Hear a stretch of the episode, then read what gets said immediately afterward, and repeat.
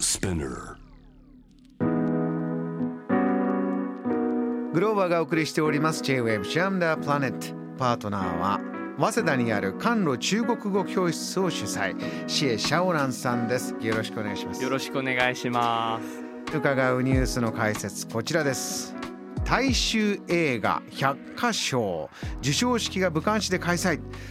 さあまずこの映画賞について教えてくださいそうですね。えっ、と百花賞は中国では1962年で創設されていて、大衆映画ですね。大衆そういうジャンルがあるんですかそうですね大衆映画と芸術映画って感じで中国であの2つで分かれていてで今年は百花ですよね来年だと金鶏っていう金鶏っていう金鶏賞になるんですねでこれ、まあ、あの毎年交代交代で毎年毎年やってるんですよね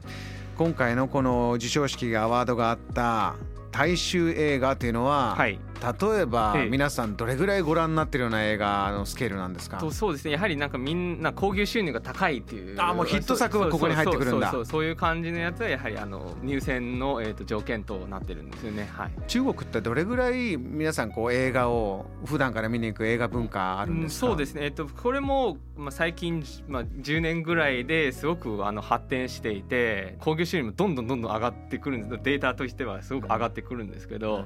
まあ、今回の百花賞ですねあの最優秀映画を取った「超新興」というあの、まあ、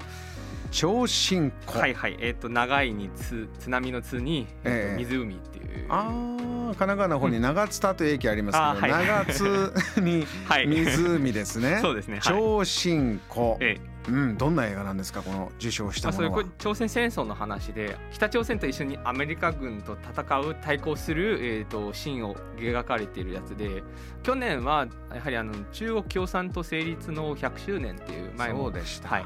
でそれのために作られた映画でキャストも豪華で、えーとまあ、結構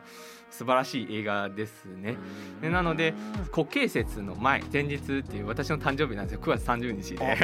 覚え覚えや すい9月30日そう国慶節の国慶節の前日で、えー、と上映していてやはり国慶節の休みが7日間取れるのでそれで見る人が結構増えてき日た。本ですとこう夏休みも今ね夏休みに向けた映画の封切りとかありますけれえーど、そうそういう感じですね、はい、国はあ慶節でみんな見に行きましたねこれであの興行収入なんですけど昔は「ジャンラン」っていう、えーと「ウルフ・オブ・ワー」っていう日本東京映画祭でも2の方ですね銀座の方で上映したんですけど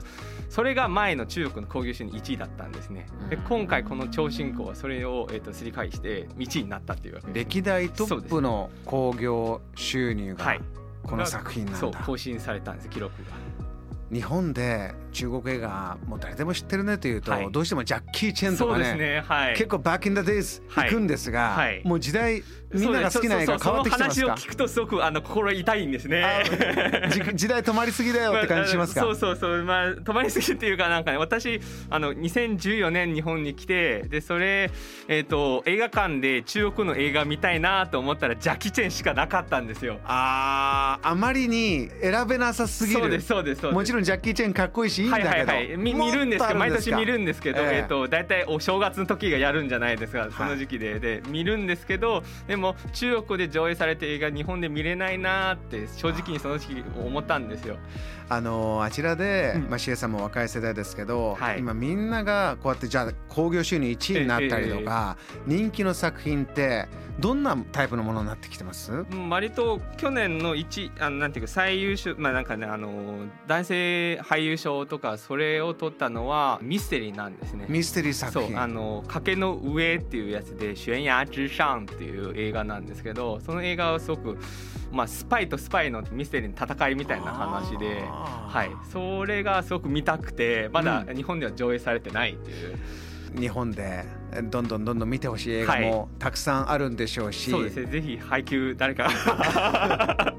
そうだね配給してほしいなと思うんですけど本当ですよね、はいおそらくねこれからどんどん私も見たいし話題になって始まっていくんだと思いますがもう今見れるええ例えばストリーミングとかで、ええ今見れるおすすめの映画とかってありまそすうでかすねあのー羅生平戦記はいいよ絶対見てくださいっていうのはすごくあの言いたい言いたくてじっくり教えてください。はい羅生兵兵戦記戦えっ記とにこれ日本語にもえっと訳されていて、ええあのアニメ映画なんですけどアニメ 映画そうねこれ大好きな 映画でシエさあんの店がコラボまでをしたんですよあのこのジャムザプラネットでお写真撮る時も結構あこうそうですねあのキャラクターをこれこれそうですあしらってますよねお洋服はいはいにはい、それだこれはアニメ映画でそうですね羅生兵戦記でそう検索すればば出るんですかそう出てきますと思いますあの僕が選ぶ未来っていうえっと日本語のあ日本語あタイトルタイトル僕が選ぶ未来のそうですねあのネタバレしない程度にちょっとレコメンドをおすすめまあなんしてくかあださいの簡単で言うてああの黒い猫の妖精の話でいいかなと思うんですすごく可愛くてあの物語ししあのすごく面白くていいやつですっ ていいですねネタバレどころかもう何もわからないぐらいのそうですそんな感じですね はいあ今ちょっとスタッフがね、はい検索して出してるんですけどそうあです絵が綺麗ですねそうですねあの日本の吹き替えが、えー、と花澤香菜さんが原沢香菜さん、はい有名な方がすごくそうですねねあの中国人大好きです大人気なんですか、はいあちらでも大人気大きの方はい